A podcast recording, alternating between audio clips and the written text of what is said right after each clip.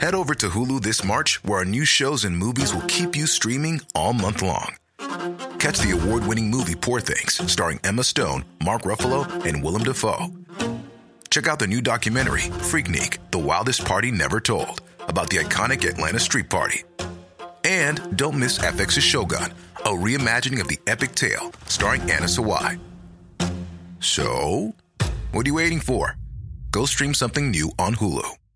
A lot can happen in the next three years. Like a chatbot may be your new best friend. But what won't change? Needing health insurance. United Healthcare Tri Term Medical Plans are available for these changing times. Underwritten by Golden Rule Insurance Company, they offer budget friendly, flexible coverage for people who are in between jobs or missed open enrollment. The plans last nearly three years in some states, with access to a nationwide network of doctors and hospitals. So, for whatever tomorrow brings, United Healthcare Tri Term Medical Plans may be for you. Learn more at uh1.com.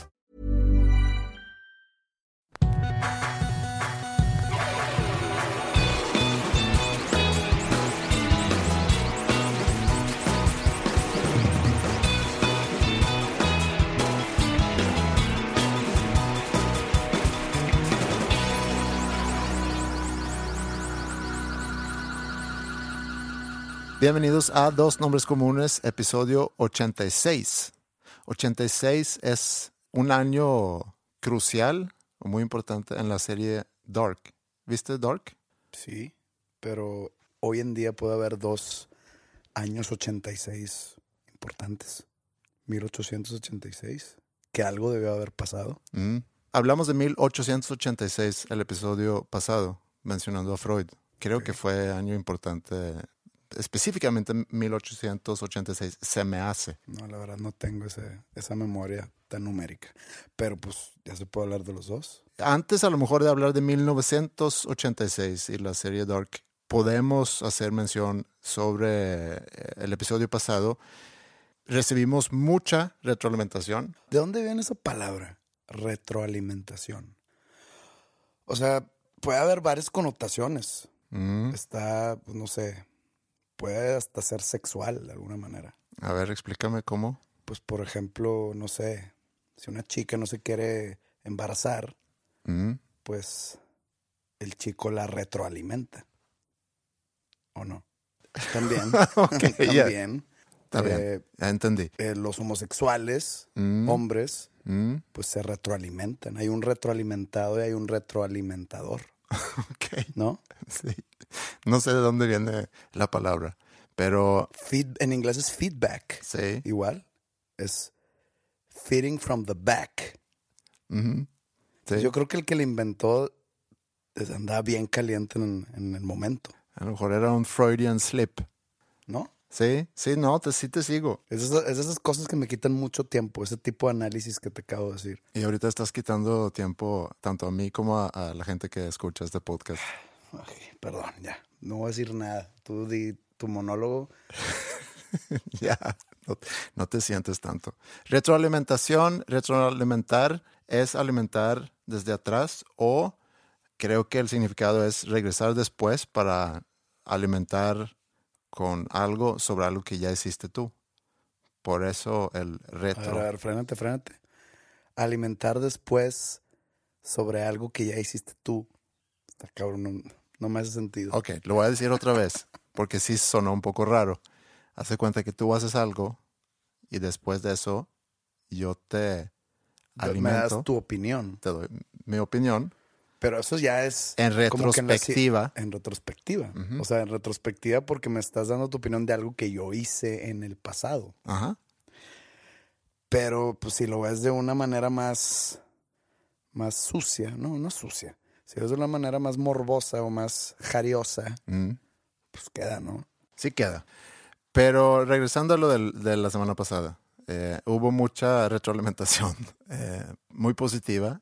Hay gente también sentida que a lo mejor sabíamos que iba a haber algunas personas eh, molestas, quizá, eh, sobre el, contenido. No, no entiendo por qué.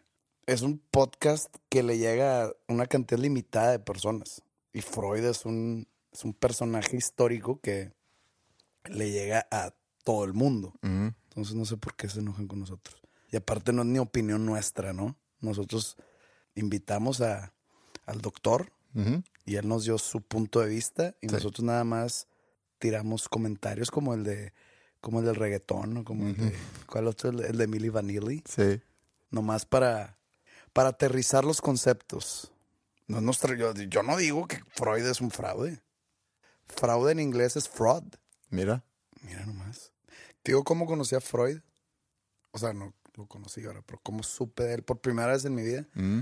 Por una película que se llama Bill and Ted. Bill and Ted's Excellent Adventure. Sí, cómo no. Son dos vatos de prepa que, pues, la, la neta son unos buenos para nada y que su sueño es ser rockstars. Pero tienen que pasar su materia de historia porque si no, si no la pasan y, y si truenan la materia o el año a uno de ellos, que son dos, lo iban a mandar a, una- a un colegio militar. Ujú. Entonces ellos no querían que su banda, que no existía, se desintegrara. Entonces se topan una máquina del tiempo en, un- en una caseta de teléfonos y su tirada es ir a varios lugares de la historia, o varios momentos de la historia más bien, y secuestrar figuras históricas como Napoleón Bonaparte, Sócrates, Sigmund Freud, ¿quién más? Abra- Abraham Lincoln, Billy the Kid, ¿quién más se, se roban? Varios, está, está chingona. Es de mis películas favoritas de cuando era niño. Pues de hecho salió alrededor del 86. Por Creo que ahí. la película debe ser del 87, por ahí. Yo no sé quién era nadie de todos esos. Entonces, ahí supe por primera vez quién era Sigmund Freud. Pero a lo mejor para rematar entonces a, a Freud y, y dejar el episodio pasado en el pasado, eh, sí entiendo que pueda haber controversia por cómo se presentó la información. Hablé con mi mamá, de hecho ella es psicóloga eh, y le hice mención sobre lo que habíamos platicado en la semana pasada. Me dijo, qué lástima que no entiendo español porque me hubiera encantado escucharlo. Y, y le dije, pues se descartó bastante a, Freud y hablamos sobre sueños. Bueno, me dijo, para hablar sobre sueños deberían a- mejor haber hablado sobre Jung. Freud, yo creo que hay que darle cierto crédito porque a raíz de su trabajo eh, creo que hay muchos que han seguido explorando en el, en el mundo psicológico. En el mundo psicológico no realmente es una ciencia porque No, es muy acuérdate- difícil. Acuérdate que no, era, o sea, no estábamos desacreditando la psicología. No, no, no, no. Sino el psicoanálisis. No, eso es a lo que voy. Y el psicoanálisis fue como que lo fuerte de, de Freud, pero digo, yo he ido a terapia, yo he ido con psicólogo, yo sé que, que tiene un, un efecto muy positivo. A lo que voy es que, al menos de que estamos hablando de psiquiatría, donde pueden medicar eh, en contra de, ciertos trastornos que puedas tener, pero y eso es a lo que iba hablando con mi mamá de eso. Me dice, lo que sí se ha encontrado estudiando sobre eso es que el rapport o, o la conexión que tú puedas tener con el terapeuta eh, importa hasta más que el método que el, que el terapeuta utiliza. Entonces, hay quienes seguramente se sienten muy beneficiados, cual sea la forma, pero de que funciona, para mucha gente sí funciona. Entonces, en ningún momento estamos descartando toda una profesión. Simplemente lo que se descartó fue que no hay respaldo científico eh, de lo que hizo Freud en cuanto al psicoanálisis. Y ya. Yo creo que eso es, eso es todo. Y bueno, regresando al 1986 y a la serie Dark, ¿sí la viste entonces? Sí, la vi en las vacaciones de Navidad. Ok, ¿y qué te pareció? Bien, empezó muy... El primer episodio está muy lento. ¿Tenías prisa? No, pero no me gusta que las series o los episodios de las series estén tan lentos. Mm, De hecho, no. Fue, un, fue, fue unas vacaciones con cero prisa. Hasta eh, viendo el primer episodio pensé que iba a ser como que una versión de Stranger Things alemana. Pero ya desde el episodio 12 se desprendió de toda esa idea que me dejó. Y para mí fue así como un tipo de Back to the Future meets Twin Peaks. Así lo vi. Sí. Este, Meets está- Stranger Things, meets... no, Stranger Things como que ya se quitó. Nada más me dio la vibra de Stranger Things cuando van a buscar al, al niño perdido Mm, en el primer episodio. Que se juntan los chavillos a buscarlo en el bosque. mm. Pero ya después, digo, no voy a decir nada, pero se desemboca toda una serie de mindfucks. Y que hace cuenta, si les gusta Back to the Future y les gusta Twin Peaks, es una serie que sin duda van a disfrutar. Pero no me acordaba que, que parte de la historia está en 1986. O sea, sí sabía que parte de la historia está en los 80, pero no, Sí, no me acordaba eh, que es que manejan, 86. manejan los, eh, los ciclos de 33 años en esa serie. Entonces están en el 2019, luego regresan al 86 y luego ya van 53. 53 también. De hecho, en, en, en la serie es como en Los Simpsons, que todo el pueblo está alrededor de la planta nuclear. Aquí era igual. Sí. Este, no me acuerdo el nombre del pueblo en Dark, eh, pero era Winding se llama. Winding, O Vinden, perdón. Vinden. Vinden. ¿Mm? Pues la vida del pueblo era estaba alrededor de una planta nuclear Sí. que empiezan a construir en el 53 Ujú. y en el 86 mencionan mucho a lo que sucedió en Chernóbil en la Unión Soviética, Eso yo me acuerdo, fíjate. un derrame radioactivo. Mm, Hubo una explosión en, en uno de los reactores, se me hace. ¿Eso llegó de alguna manera a Suecia? Sí. ¿Tú tenías que como 14 años? Tenía 13 años, sí, tenía 13 años y sí me acuerdo que, que hubo como alerta. La Unión Soviética como que escondió la noticia por varios días, o sea, no, no querían decir nada, pero en varios lugares en Suecia empezaron a, a medir eh, niveles más altos de radioactividad y estaban pues, tratando de entender, bueno, de, de dónde viene eso. Lo midieron en lugares donde normalmente se, se mide mucho la radioactividad, que son en las plantas nucleares en Suecia. Ahí pues constantemente están checando los niveles, que no haya ningún tipo de fuga. Y no sé si el día después del accidente en Chernóbil, que está en Uc- Ucrania, Ujú. empezaron a detectar en diferentes plantas nucleares en Suecia niveles más altos. Se dieron cuenta que no venía de, esas plantas y luego ya la Unión Soviética salió unos días después diciendo que habían tenido ese, ese accidente. Y por movimientos del aire, pues ahí llegó a Suecia y a Finlandia, sobre todo, más en Finlandia que en Suecia, eh, llegó nubes nucleares eh, y que luego pues con la lluvia tiró eh, pero tengo entendido que no hubo tanto O sea, no hubo perros de dos cabezas. no, no, porque me acuerdo mucho a, a mis 13 años que se empezaron a hablar de los chistes de, de que las vacas se iluminaban o li- iluminaban en, en las noches, o sea, por, por la radioactividad, etcétera, pero no. Y, y ya estamos a bastantes años, de, bueno, casi 33 años del accidente. Y, y según entiendo, no, no hubo más muertos, o sea, fuera de proporción de cánceres, por ejemplo eh, a raíz de ese accidente. Lo que no se sabe es exactamente cuánta gente murió a consecuencia de ese accidente en lo que hoy en día es Rusia o Ucrania. Hay quienes hablan de 20 mil y hay quienes hablan de un millón, entonces no, no lo tienen así muy, muy claro.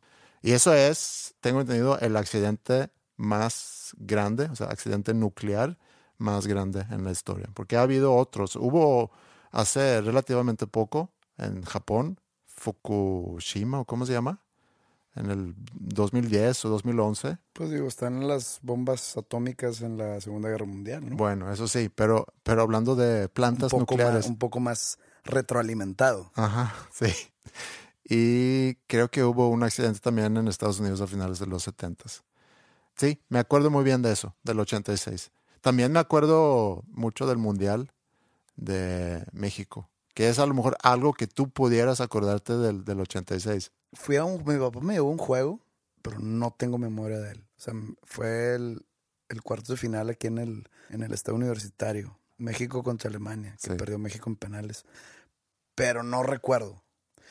Del 86 no tengo memoria. Oye, ese, ese cuarto de final, Ujú. Alemania-México, se me hace que en Monterrey es un poco como el, el Woodstock, que todos los regios estuvieron en ese, en ese partido. Es como si, si todas las personas que dicen que fueron al Woodstock en el 6-9, o no sé si fue 6-8, si se junta 6-9. sería de que un concierto de... Sí, 10 demasiada millones. gente. Sí. No, bueno, acá, si tú piensas eso, pues bueno. No, no, yo no digo- estoy yo nomás estoy diciendo lo que, lo que es. Yo no digo que, que no fuiste, pero más, sin embargo, Más sin embargo, todo el mundo fue. no, no te acuerdas de haber ido. No, no me acuerdo. Y, y, mira, fíjate que cuando estaba, o sea, cuando estaba más o menos de esa edad, tengo muy leves memorias. O sea, por ejemplo, yo me acuerdo cuando nació mi hermano, que yo tenía tres años. O sea, tengo leves recuerdos de cuando estábamos en las, en las cunas de maternidad y me decían, mira, ahí está. Tengo recuerdo de eso. Tengo recuerdos del, del, del terremoto del 85, pero mi recuerdo está medio oscuro. Me acuerdo que yo venía llegando al colegio, tenía cinco años, antes de entrar a primaria, digamos.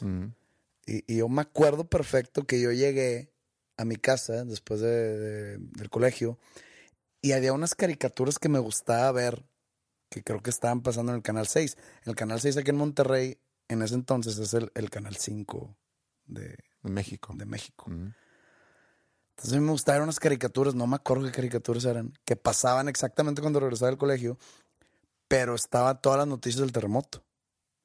Como lo vivimos el año pasado, que estaban en, todo, en todos lados, a todas horas. Pues un niño de cinco años, de que, ¿qué es esto? Y mis caricaturas, y me acuerdo que me, me, enojé. ¿Cómo que el terremoto? Y mis caricaturas, es lo importante, ¿no? Este, me acuerdo de eso. ¿Tú no te acuerdas del Challenger? ¿Del accidente de Challenger? No. O sea, sé, que, sé de qué hablas, sí. pero no me acuerdo de haberlo vivido. También fue en el 86. Para los que no saben qué fue el accidente de Challenger, fue una nave espacial donde iban inclusive civiles.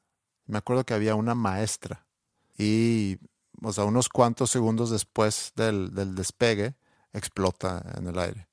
Oye, hablando de retroalimentación, ahorita me acordé del 86. Creo que esta onda salió en el 86. Era como un rumor que hoy en día a lo mejor es considerado como una leyenda urbana o considerada una leyenda urbana sobre Richard Gere.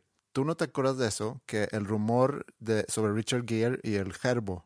¿Gerbo se llama? ¿Hamster? Hamster es gerbo, a veces dicen eh, conejillo de indias. No, es guinea pig, ¿no? Pues es que creo que van de la mano, ¿no? Son como hermanos. Mm, o primos. No sé. A no sé. Hamster. Un gerbo es un hamster. Sí, eso es un animal chiquito. Sí, un, ratoncillo. Un ratoncito. Pero. Más gordito. y que la gente lo usa como mascota. Y el rumor era que Richard Gere, por placer sexual. Richard Gere es un actor. Es un actor. Mejor conocido por Pretty Woman. Sí. Bueno, ha hecho 15 mil películas, ¿verdad? Pero creo que salió a la fama súper cabrón con, Pretty Woman y que, que, que, que, más o menos de ese año, a ser del 87, no, creo que es más, eh, casi 90, no, si no es 90. Pero no, pero sí estaba famoso todavía porque tenían unas películas a principios de los 80, un par de películas que, que yo me acuerdo que eran muy famosas, que es el American Gigolo y o el eh, gigolo americano. Padrote. Ni idea cómo se llamaba en español. Y eh, un, un, oficial y, y, un caballero. An officer and a gentleman. Mm, ¿No? Ok. Por favor, no traduzcas los nombres de películas. Bueno, estoy haciendo, tratando de hacer el favor a quien escucha y que no. ¿Cómo, ¿cómo traducirías Home Alone? Eh, mi pobre angelito. Sí. Eso siempre. Eh, hasta la fecha de repente no puedo dormir pensando en la persona que tradujo esa madre. Sí, imagínate la, la, la junta creativa. Sí, ¿no? de que, oigan, ya lo tengo. Solo en casa. ¿Estás pendejo? No. Pues es que así es y de eso se trata. ¿Qué les parece, mi pobre Angelis? Sí. Jackpot. Y que nadie. sí, y que nadie después de esa junta o el día siguiente de que, a ver, ¿en qué estábamos pensando ayer? Como puede pasar que se te pasa de copas y el día siguiente te acuerdas, híjole, ¿qué le estaba diciendo yo ayer a, tal persona? Que no haces ningún sentido y hablé de más. Así alguien debería haber sentido un día después de la junta creativa donde se decidió que Home Alone iba a ser mi pobre angelito, ¿no? Yo todavía no, no, no, no llego a la paz con ese tema. Este, también en el 86 salió el primer disco de Poison, imagínate nomás el Look What the Cat Dragged In, que viene una canción que todo el mundo conoce, que es la de Talk Dirty to Me. Y de hecho, chécate esto, güey. En, en, uno de mis libros, de mis tantos y tantos libros, sí. conté la anécdota de este, cómo empezó a gustar el rock. Y pues cuento que mi papá, en uno de los viajes que hacía con él a la playa, bueno, la playa que era Port Aransas, que es un puerto que está al lado de Corpus Christi, Texas. me compró un par de cassettes y era Alice Cooper Constrictor y Kiss Destroyer. Entonces lo pongo y lo cuento, ¿no? Digo, eso fue mi primer cassette, o sea, siempre lo he dicho que mi primer disco, o sea, álbum de rock que tuve en mi vida fue el de Alice Cooper, el Constrictor. Y fue en cassette que fue comprado por mi papá. Y resulta, digo, estoy hablando que esto pasó en los ochentas. Resulta que en la última firma de autógrafos que tuve, que fue la semana pasada, que fue en Ecatepunk, Ecatepec, Ecatepec, Estado de México, un par de fans, que son de los fans fieles que van a todos mis shows, se presentan ahí conmigo en la firma de autógrafos y me dicen, te traemos un regalo. Entonces me traen así una bolsita de regalo. Y yo que, ah, muchas gracias, al rato lo veo y gusto verlos. No, no, no, ábrelo, ábrelo. Y ya, bueno. Lo abrí y era el cassette de Alice Cooper Constrictor. No sé cómo lo consiguieron, pero no, obviamente no estaba nuevo porque está, se ve el uso y se ve que pues es muy viejo. y, y, la verdad fue un gran regalo. Y lo, lo, tengo ya así como, como adorno en mi librero. Tú, no, tú no tenías... Eh, ese cassette lo tenía, pero obviamente ya no se sé perdió. dónde está. Pero es muy bonito tener el cassette ya físico porque ya es como un... Como, ¿Cuál es la palabra? memorabilia. Sí, una memorabilia real. Pues un recuerdo muy. Un recuerdo muy fuerte de mi infancia. Sí. Y pues de cómo empecé a escuchar rock. Qué buen regalo. Y la verdad eh, me, me, encantó el regalo. ¿Y eso fue en el 86? Ese disco salió en el 86. Ok. Constrictor. No sé, la verdad, en qué año fue exactamente que mi papá me lo dio. Creo que fue como por el 88. Me acuerdo todavía de las tiendas en Estados Unidos de, de música, cómo acomodaban los cassettes y todo. Eso es algo muy nostálgico que, que me, me, me, trae muchas sonrisas al rostro. Bueno, regresando a Richard Gere. El rumor era que Richard Gere, por placer sexual, había insertado, se puede decir, como que en, un, en una bolsita de plástico eh, por el rectum. Y, y se suponía que el, la sensación aquí es tener un, un corriendo ahí en, en, tus interiores y que se supone que eso era un placer sexual. Se retroalimentó un hámster. Uh -huh. Se retroalimentó un hámster. Es como todo es una rueda. Los temas se conectan entre sí. Y que se supone que esa bolsita se rompió y que tenía que ir al hospital para remover ese gerbo que todavía, pobrecito, estaba... También, digo, esto no sé, y pudo haber sido alrededor de, también de los mismos años que Rod Stewart, para calentar sus cuerdas antes de sus shows, se masturbaba dentro de un vaso Ajá. y que se tomaba su, su semen. Híjole. No sé si su semen o un semen ajeno. Quiero pensar que es su semen, que no lo hace menos asqueroso. Y no sé si el semen tenga propiedades cuerdabucalísticas. Y este. no. Bueno, a lo mejor con eso podemos cerrar el tema de 1986. A ver, me está cayendo el 20. ¿Se te ocurrió hablar de este año porque es el episodio 86? O sea, la siguiente semana vamos a hablar de 1987 o cómo está el pedo. Se me vino a la mente ahorita que hice la presentación del episodio, el episodio 86, y ayer vi unos cinco episodios de, de la serie Dark y ahí se me hizo la conexión entre el episodio 86 y el año 86. O sea, no va a pasar nada en el episodio 87, ni en el 90. Del 90 tengo varios recuerdos que en algún momento me gustaría platicarte, pero a lo mejor los podemos guardar para el episodio 90. Va.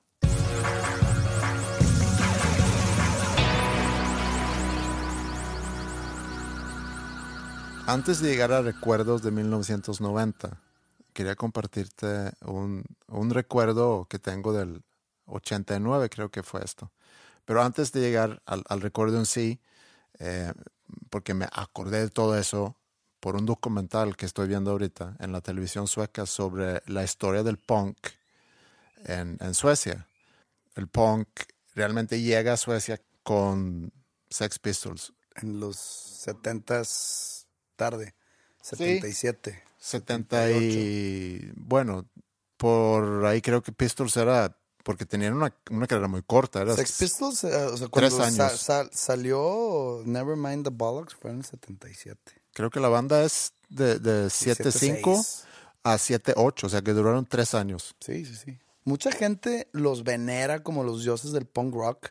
Sí sabes que es una banda Sí, hecha. sí, sí. Es una banda hecha en una oficina. Por Malcolm McLaren. Malcolm McLaren. Pero sí tuvo mucho impacto y, hace relativamente poco mencionamos eso eh, cuando platicamos sobre la película eh, 24 Hour Party People. Pero sí, Sex Pistols no creo que pudiéramos decir que son los inventores del punk porque ah, estoy seguro que había muchas, muchas bandas antes, inclusive en los 60s, que tocaba algo similar al punk. ¿Cómo podemos describir la música punk? Música demasiado simple. Música hecha hasta, hasta incluso por músicos que no saben tocar. Por ejemplo, el bajista de, de Sex Pistols, Sid Vicious, que no lo digo yo, lo dice la historia, que era una persona que no sabía tocar el bajo. eh, o no sabía nada de música ruidoso, con melodías pop, se puede decir. Mm. Rolas cortas. Rolas cortas, rápidas y furiosas. Furiosas contra eh, el establishment en el Reino Unido. Sí. Pues sí, no, era, era, tenía que tener un tipo de mensaje político, social. Digo, así nace, ya se empieza a evolucionar.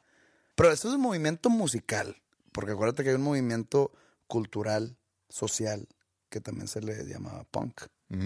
Como que era conformado el movimiento por adolescentes o jóvenes que no encajaban en, en el grosso de la sociedad. Entonces eran como un tipo de, no sé cuál sea la palabra en español, y una disculpa por esto, pero me pasa mucho. Misfit, Mm, sí, no sé. eh, este, no sé, aisla- aislado de todo. más bien eh, alguien que no encaja. Que no que- encaja, exacto. sí. Sí, sí, perdón, perdón por, por mi, mi falta de lenguaje y de léxico. Y era como un tipo de contracultura, tanto de imagen como de pensamiento, de filosofía y pues se puede decir también musical. Llega todo eso a Suecia y eso es lo que se, se ve en el documental, que llega todo ese movimiento a Suecia y la música es parte de, pero como dices tú, es mucha esa actitud, es sentirse eh, un poco afuera de la, de la sociedad o la margen de la sociedad, de ir en contra. En, en Inglaterra va muy ligado también con, con las autoridades o con la autoridad conservadora y pasa algo similar en Suecia y surge una escena musical muy interesante. Por lo mismo que es un estilo de música que no requiere grandes eh, habilidades musicales para tocar. Entonces, realmente hay muchos que dicen, pues yo voy a hacer mi banda y voy a tocar. Y hay de todo tipo de bandas.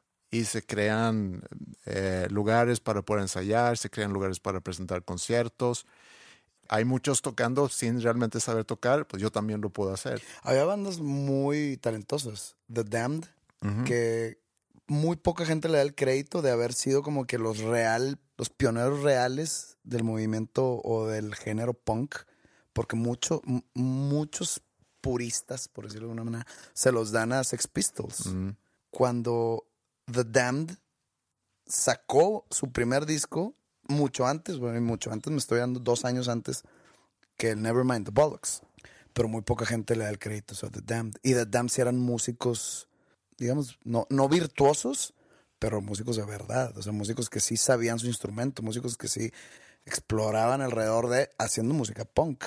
The Clash es otra banda que también... Pero The Clash es un poco después, ¿no? un poco después, sí. Este, The Damned siguen vigentes y acaban de sacar un disco nuevo hace días. Entonces, está interesante. De hecho, tienen un documental en, en Netflix muy bueno. ¿Qué se llama? Don't You Wish We Were Dead, algo así. Ok. No sé si está en Netflix eh, México, pero está en Netflix eh, Estados Unidos sin duda. Entonces todo ese movimiento llega a Suecia y hace mucha revoltura ahí con, con bandas que se forman. Hay una banda en particular que se hace muy popular, que se llama en sueco Ebba Grön, que es Ebba es nombre de mujer, Grön es verde. Eh, realmente no, no sé el significado, pero Hay una actriz que se llama Eva Green, ¿ah, ¿en serio? A lo mejor tiene que ver con eso. pero No me de sé. ahorita. Ah, de ahorita, ok. Y está Eva Brown, que es la, Ah, sí, pero es, es Eva, la ¿no? amante de la amante de Hitler. Sí. ¿qué? ¿Cu- cu- ¿Cuál dijiste tú que era? Eva. E- ¿Eva? E-B-B-A. Ah, no, no, no. Bueno, Eva Green también es Eva de, Ok, de Adán y Eva. ya. Banda que se hace muy grande y muy popular, inclusive casi que se hace mainstream en, en Suecia. Pero bueno, el, el documental está muy padre, no lo puedo recomendar a nadie porque está en sueco, pero eso me hizo recordar algo que a mí me pasó cuando yo estaba en prepa. El consejo estudiantil en mi prepa estaba organizando un viaje para ir a esquiar eh, en el norte de, Suecia. Y un muy amigo mío era parte de, ese consejo y dijo, mira, no cuesta casi nada ir. Lo único que tenemos que hacer, bueno, lo único que tienen que hacer ustedes, porque yo ya soy parte de, e inclusive creo que en mi prepa él, él era el, el- el presidente, y nos dijo a nosotros, a sus amigos, que háganse miembros y podemos ir casi gratis a esquiar. Lo único es que necesitamos eh, participar en, en- en cursos mediodía y en la tarde o en la mañana, dependiendo de cuándo nos toca estar en los cursos, podemos ir a esquiar. Perfecto, vamos. Y llegamos el día que, que nos íbamos a ir, íbamos a ir en autobús. Era un viaje de a lo mejor 10, 12 horas en autobús. El autobús es el peor autobús que he visto en mi vida hasta la fecha. De hecho, se paró a, medio camino y tuvieron que llamar a alguien a que viniera a, repararlo. Pero en ese camión, en ese autobús, viajaban pues chavos de diferentes prepas y había un grupo de unos tres, cuatro chavos que se veían muy diferente a, a todos los demás. Tenían sus chamarras de cuero, tenían el pelo pintado negro. En las chamarras tenían muchos pins y uno de ellos tenía eh, sus iniciales escritas, que me, que me acuerdo era DG. Dolce Gabbana. Esa era la marca No. de la chaqueta. No. Era su nombre, que no me acuerdo cómo se llamaba. O sea, era su, sus iniciales, pues. Y en la espalda tenía una A dentro de un círculo que Anarquía. era el símbolo de anarquía, sí. Y tenían un boombox un estéreo para tocar cassettes y pura música punk. Y yo tenía conmigo un cassette con, no sé, un mixtape que, que había hecho. Y en algún momento me acerqué con ellos a decir, oye, ¿pueden poner mi cassette?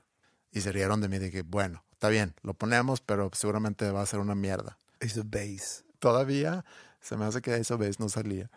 No me acuerdo qué había en el cassette, pero me acuerdo que en, en algún momento del cassette había música clásica. Y no me preguntes por qué lo tenía en ese cassette. Pero hace cuenta que empezó la música clásica y se empezaron, uh, ¿quién se murió? ¿De quién es esa cassette de mierda? Y Lo que no saben es que el haber puesto música clásica, el haberle dado a los punks, el que pone este cassette que tiene música clásica, es una actitud más punk mm, que el punk en sí. pues sí, Es ir en contra de.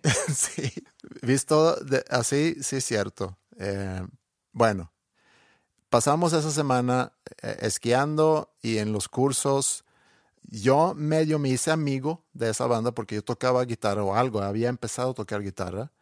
Entonces de repente tocamos guitarra, nos hicimos amigos y nos mantuvimos en contacto inclusive después de, de ese viaje. Cosa que es muy curiosa porque creo que mis amigos y yo éramos considerados seguramente los más fresas en ese camión. Y creo que mis amigos y ellos, o sea, la banda punk, seguramente en ese camión eran de los lados opuestos de un espectro, no sé si social, nosotros de un, de un suburbio de Estocolmo medio fresa y ellos de, de un lugar no tan fresa, al otro lado de la ciudad. ¿Cómo se le llama eso? Lo estaba viendo el, el documental de Slatan y los, los projects. Sí, pero él sí era de, de, sí, de lo que se considera en, en Suecia, en todo el país, de los projects más projects. Sí, ¿Slatan o ellos? nos latan. Ok. Ellos, no me acuerdo exactamente de, de dónde eran ellos. Éramos de diferentes backgrounds o de diferentes lugares. Pero nos hicimos amigos. Inclusive, yo compuse algunas canciones para ellos. Y me acuerdo que me invitaron a... A ver, a ver. ¿Me vas a decir que esos van a terminar siendo de que Milan Collin o algo así? No, no, no, no sé qué pasó con esa banda. Porque es, que, a ver, deja acordarme. Tú enseñaste a tocar guitarra a- al de Swedish House Mafia. Al que hizo una canción con ellos, sí. Ok. Tú fuiste amigo de Ace of Base. No. Tú le diste hospedaje y asilo a Ace of Base Mm. cuando todavía no eran famosos. Vamos a, podemos dejarlo así, no fue así, pero Y podemos ahora dejarlo así. resulta que le compusiste canciones a una banda emergente de punk en Suecia. Y pues yo me fui a mi memoria de que, a ver, ¿qué será? Pues Millen Collin es la única que sé que existe. No sé qué pasó Ah, con resulta. esa banda. Sí, no sé qué Ah, no, no, no pasó nada. no sé qué pasó con esa banda, la verdad. Ah, Pero ¿dijiste el nombre o no? No, Eva Brown, no sé. no, no, no, no, no, esa, era- esa es otra banda, Ah. que sí fue una banda muy grande, mucho antes que, que yo tocara guitarra. Esa fue una banda que empezó a raíz del- de la ola de punk que, se, que se fue por el mundo ahí al finales de los 70s. Creo que esa banda es del 7778 por ahí. Pero esta banda de punk, cuyo nombre no me acuerdo, eh, me acuerdo que me invitaron a una tocada al otro lado de la ciudad. Entonces yo me fui en metro, pues varias estaciones y luego me habían dado instrucciones de cómo llegar y aquí tienes que tomar un camión y luego te bajas y luego tienes que caminar y yo iba solo, ¿no? Y nadie quería ir conmigo, iba solo a ver a mis amigos punks hacer un concierto. Y llego al lugar y pues me sentí, me sentí como, como esa gente que, que describías hace rato como un outcast o como muy marginado o muy Pues muy aislado, muy fuera de. fuera de, sí, sin encajar. Pero me recibieron muy bien eh, y, y estaban ya tocando cuando yo entré. Y hace cuenta que entre canción y canción, el, el cantante ahí me presentó ante el público de que este es nuestro amigo Andreas, ¿Por? porque seguramente me veía con mi chamarra medio fresa. Pero ¿qué, qué- ibas a hacer tú? No, no, no, nada, nada más quería presentarme eh, antes sus amigos ahí en el, en el pequeño local donde como tu debut en Sociedad Punk. mi debut en Sociedad Punk, exactamente. Como que no pasa nada, no es como nosotros, pero es buena onda. Y de hecho, la siguiente canción la escribió él. ¿Cómo se llamaba la canción? Se llamaba en sueco Kluven Identitet, que en español sería algo así como doble personalidad. Y se trata de una chica O múltiple personalidad. que tenía múltiple personalidad, que era esquizo, Esquizofrénica. Sí, de eso se trataba la canción. Y a ellos les había gustado mucho por la letra, porque era algo así, medio punk. Entonces, eh, la rola era bastante pop, pero la agarraron y la hicieron más hardcore. Y eso fue tu roce con el mundo punk rock. Sí. Fíjate que llegado, llegó un punto donde, donde yo decía, en los primeros años de Panda, y así, porque nos tachaban mucho de fresas. Y tocábamos un tipo de punk rock. Donde yo decía, ¿sabes qué? El punk rock es un género musical. Mm. No me estén chingando. Obvio, no, no, no quiero derrocar el gobierno. No creo en la anarquía. Yo estaba muy joven para tener ese tipo de, de filosofías. Y de hecho, toda esta gente estaba muy joven para tener ese tipo de filosofías.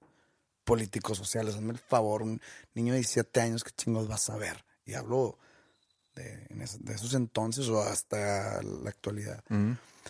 Y yo, yo llegué a creerme lo que yo estaba diciendo, de que el, el punk rock es un género musical. No lo hagan lo que no es.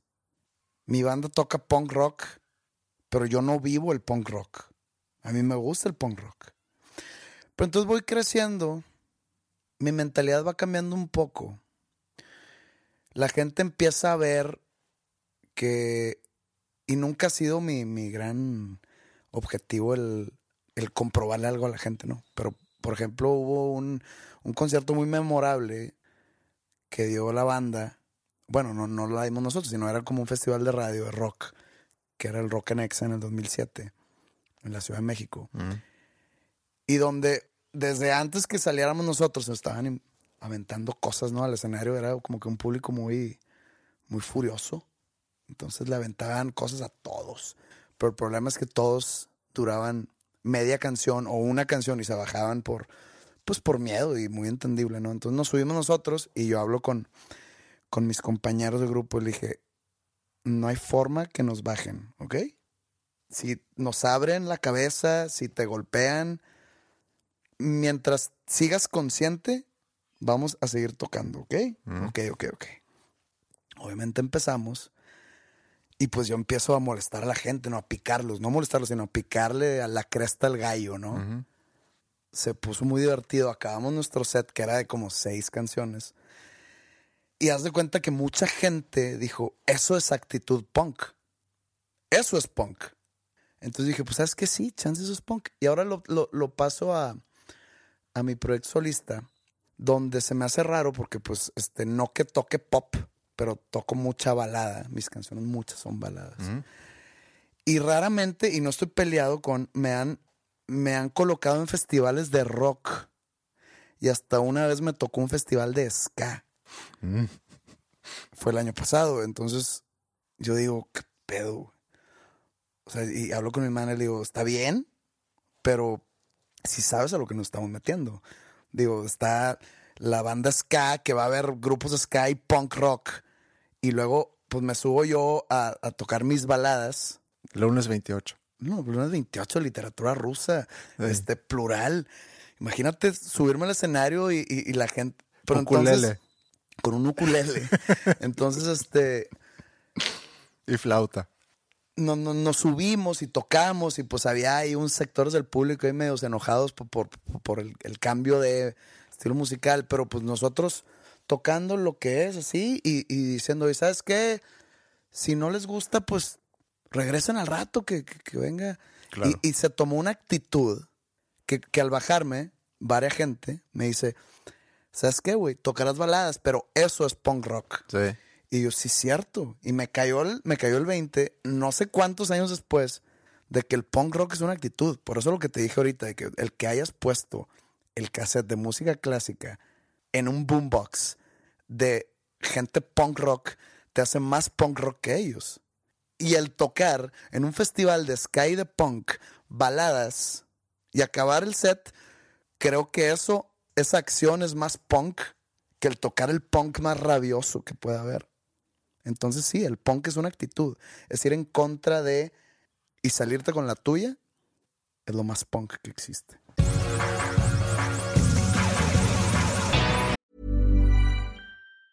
Say hello to a new era of mental health care. Cerebral is here to help you achieve your mental wellness goals with professional therapy and medication management support. 100% online. You'll experience the all new Cerebral Way, an innovative approach to mental wellness designed around you. You'll get a personalized treatment plan from a therapist, prescriber, or both in a safe and judgment free space. Your cerebral therapist or prescriber will outline a customized plan with clear milestones along the way so you can get to feeling your best. With Cerebral, you're not alone in your mental health journey. We're here to empower you to live a fulfilling life.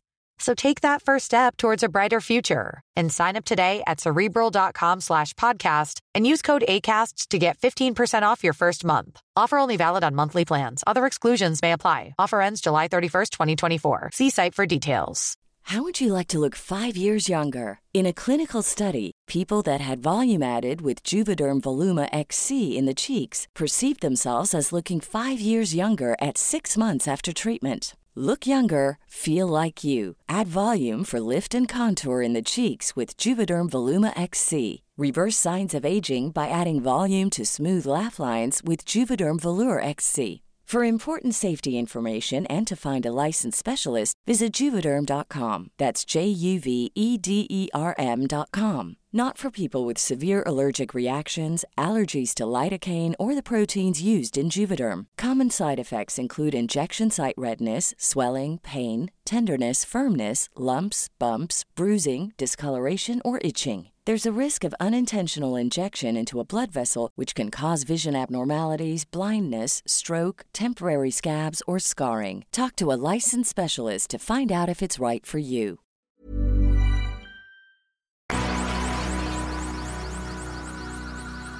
Y a lo mejor con eso podemos dar clausura a este episodio 86. Hablamos sobre el año 86 y hablamos sobre el punk. ¿Cuánto porcentaje de nuestra audiencia crees tú que haya estado vivo en 1986? Siento a veces que nuestra audiencia es muy joven. A veces me sorprende cuando me, cuando me entero de la edad. Eh, se me hace que está bien padre. Que está bien padre que... que tenemos una audiencia joven. Ah, ah, ok, sí. Creo que la audiencia joven puede ser que sea más propenso a, también en- enviar comentarios y mandar mails y a estar interactuando con nosotros en redes, que por cierto nos gusta mucho. Manden sus mails a podcast.dosnombrescomunes.com, facebook.com diagonal dos nombres comunes, Twitter dos con número dos nombres comunes. Y creo que es más probable que la gente que nos contacte por ahí sea más joven, o sea, nacidos después del 86 que, que antes, pero quién sabe. Seas quien seas, Eres bienvenido.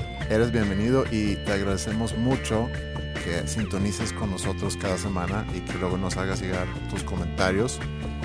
Para nosotros es un placer podernos juntar semanalmente y luego recibir su retroalimentación sobre nuestro contenido. No nos retroalimenten tanto. Y pues aquí nos escuchamos en una semana más. Pásenla bien.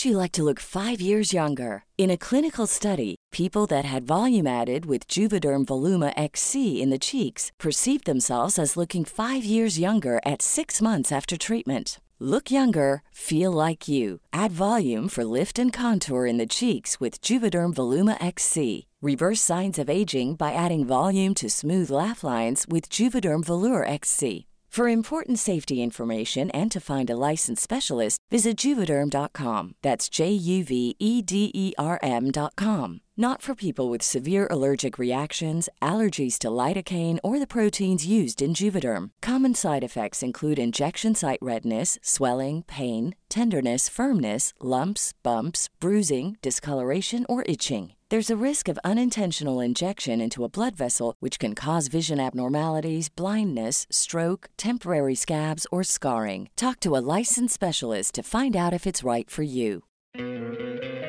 ¿No te encantaría tener 100 dólares extra en tu bolsillo? Haz que un experto bilingüe de TurboTax declare tus impuestos para el 31 de marzo y obtén 100 dólares de vuelta al instante. Porque no importa cuáles hayan sido tus logros del año pasado, TurboTax hace que cuenten. Obtén 100 dólares de vuelta y tus impuestos con 100% de precisión, solo con Intuit TurboTax. Debes declarar para el 31 de marzo. Crédito solo aplicable al costo de la presentación federal con TurboTax Full Service. Oferta sujeta a cambios o cancelación en cualquier momento.